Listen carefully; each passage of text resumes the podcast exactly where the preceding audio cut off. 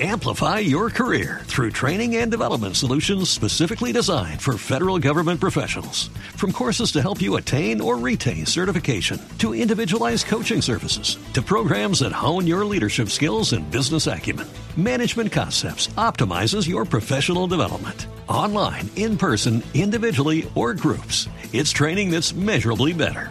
Learn more at managementconcepts.com. That's managementconcepts.com. Voces y sonidos de Colombia y el mundo en Blue Radio y bluradio.com, porque la verdad es de todos.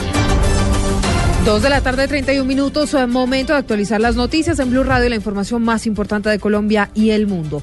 Continúa a esta hora la reunión de alto nivel en Cuba, con la que se espera superar la crisis generada tras la aparición de varios jefes guerrilleros en el Conejo Guajira, haciendo política con armas. Denis Navarro.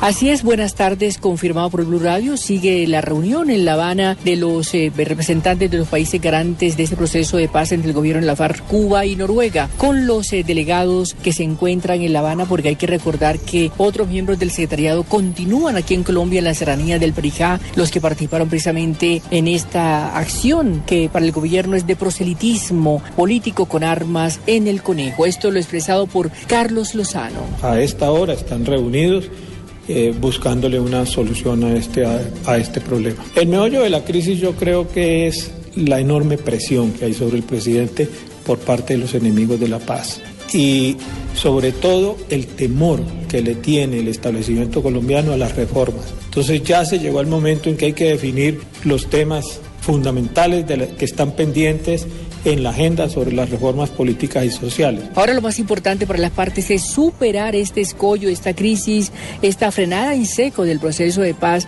en la etapa final. Jenny Navarro, Blue Radio. Jenny, gracias. Ojo a esta noticia porque más de 112 mil millones de pesos están en riesgo por el mal manejo de regalías. Así lo denunció la Contraloría General de la República. Marcela Vargas.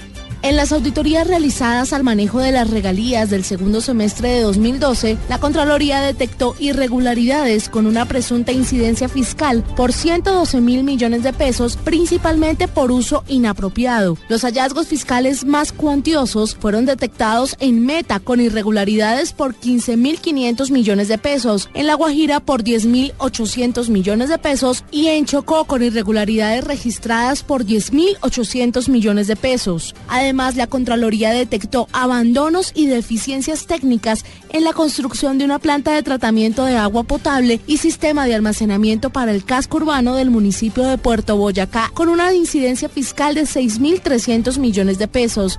El Contralor agregó que además se establecieron ocho hallazgos con presunta incidencia penal, 346 hallazgos con incidencia en connotación disciplinaria y dos de carácter ambiental. Marcela Vargas, Blue Radio. Dos de la tarde, 34 minutos. Las autoridades del Meta confirmaron la muerte de dos trabajadores tras el desplome de una torre de energía por razones desconocidas. La noticia con César Chaparro. La policía acaba de confirmar que hasta el momento se registran dos personas muertas producto de un accidente laboral. Así lo explica el propio comandante de la policía en el Meta, el coronel Carlos Meléndez. Coronel, ¿qué fue lo que ocurrió allí? Muy buenas tardes. Ocurre un accidente laboral. Esto eh, geográficamente está ubicado en la estación San Fernando. Es una estación de bombeo de Ecopetrol. Queda en zona limítrofe entre el municipio de Acacias y Castilla. Aquí están realizando un trabajo, una empresa contratista de la empresa de energía del Meta. Un trabajo para Ecopetrol donde dos electricistas están haciendo un trabajo de tiemple, como ellos lo denominan, en una torre de energía, son cuerdas que estaban allí eh, adhiriendo o que estaban colocando en esta torre. Al templarla, eh, una de las torres eh, pierde estabilidad y cae y esto es lo que origina las lesiones y heridas que posteriormente le causaron la muerte a dos de estos electricistas. No tenemos más información sobre heridos. Coronel, muchas gracias. Pues por ahora se descarta que se trate de un atentado terrorista y el hecho hasta el momento no deja heridos. César Chaparro Pinzón, Blue Radio.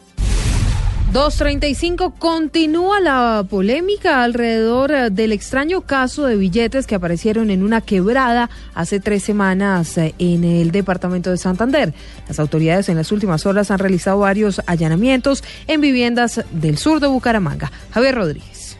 Según el coronel Reinaldo Rojas, comandante operativo de la Policía Metropolitana de Bucaramanga, en las últimas horas en una vivienda del municipio de Florida Blanca se realizó un allanamiento junto con agentes del CETE y de la Fiscalía por información que llegó a la línea de seguridad 123 sobre que supuestamente en esa casa habían guardado los billetes de 50 mil pesos que hace tres semanas aparecieron en una quebrada de esa localidad, los cuales fueron encontrados por habitantes de la zona. Sobre esto ya hubo un allanamiento en el cual pues de desafortunadamente no se encontró el dinero que dicen que, que se tiene y que fue encontrado allá en la quebrada para poder establecer la claridad sobre lo que realmente sucedió y ponerle punto final a tanta murmuración que hay sobre el tema. Las autoridades anunciaron que continuarán con los operativos judiciales porque se tiene información sobre que ese dinero encontrado en una quebrada del municipio de Florida Blanca en Santander es de procedencia ilícita. En Bucaramanga, Javier Rodríguez, Blue Radio. 236. En momento de la información internacional, Naciones Unidas pidió hoy retomar cuanto antes las negociaciones de paz en Siria y facilitar las acciones humanitarias a los habitantes víctimas del conflicto. Catalina Vargas.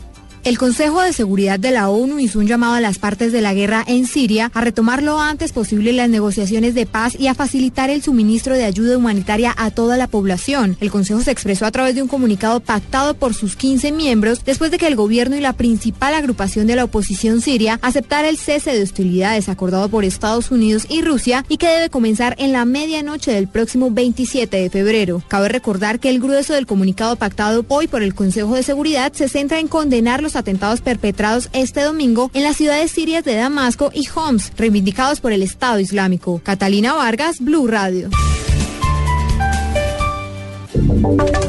Y ahora en Blue Radio, la información de Bogotá y la región. 237, una millonaria inversión en educación harán el gobierno nacional y el distrito. Infraestructura, alimentación y becas serán los grandes rubros para mejorar el sistema educativo en la capital del país. Los detalles con Diego Monroy.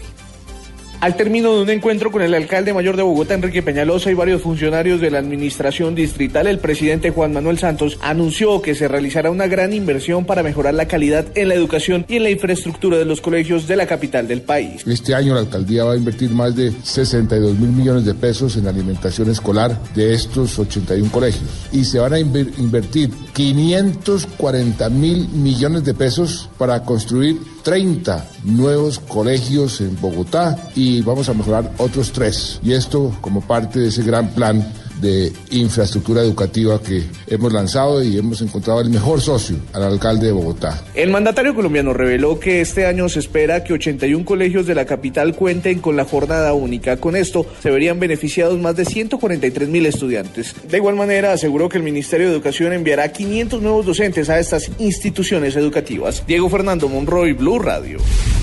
Diego, gracias. Y mientras tanto, el gobierno pondrá la lupa sobre las licencias que se encuentran en estudio para la construcción de edificios de más de 15 pisos en Bogotá. David Gallego. El gobierno nacional celebró la derogatoria del decreto 562, el cual reglamentaba la construcción de edificios de gran altura en la capital. Según el ministro de Vivienda Luis Felipe Nao, el decreto carecía de un estudio de planeación y técnica, lo que afectaría notablemente la circulación en la malla vial y la capacidad de los servicios públicos. Nosotros estamos de acuerdo con la derogatoria del decreto 562, iban a destrozar a la ciudad de Bogotá, era un decreto totalmente antitécnico, hay una forma de desarrollar la ciudad de forma ordenada y no de una forma improvisada como lo desarrolló desarrollaba ese decreto. Ese decreto hacía construcciones de 20 pisos sin mirar la capacidad vial, sin mirar la capacidad de servicios públicos, sin generar espacio público. Enagua aseguró que las licitaciones aprobadas serán ejecutadas mientras cumplan con las condiciones requeridas del acuerdo firmado y no afecten las zonas comunes del sector establecido. David Gallego Trujillo, Blue Radio. Muy bien, esto de noticias, más información en blurradio.com y por supuesto en Twitter, arroba Blue Radio Co. Ya llega Blog Deportivo.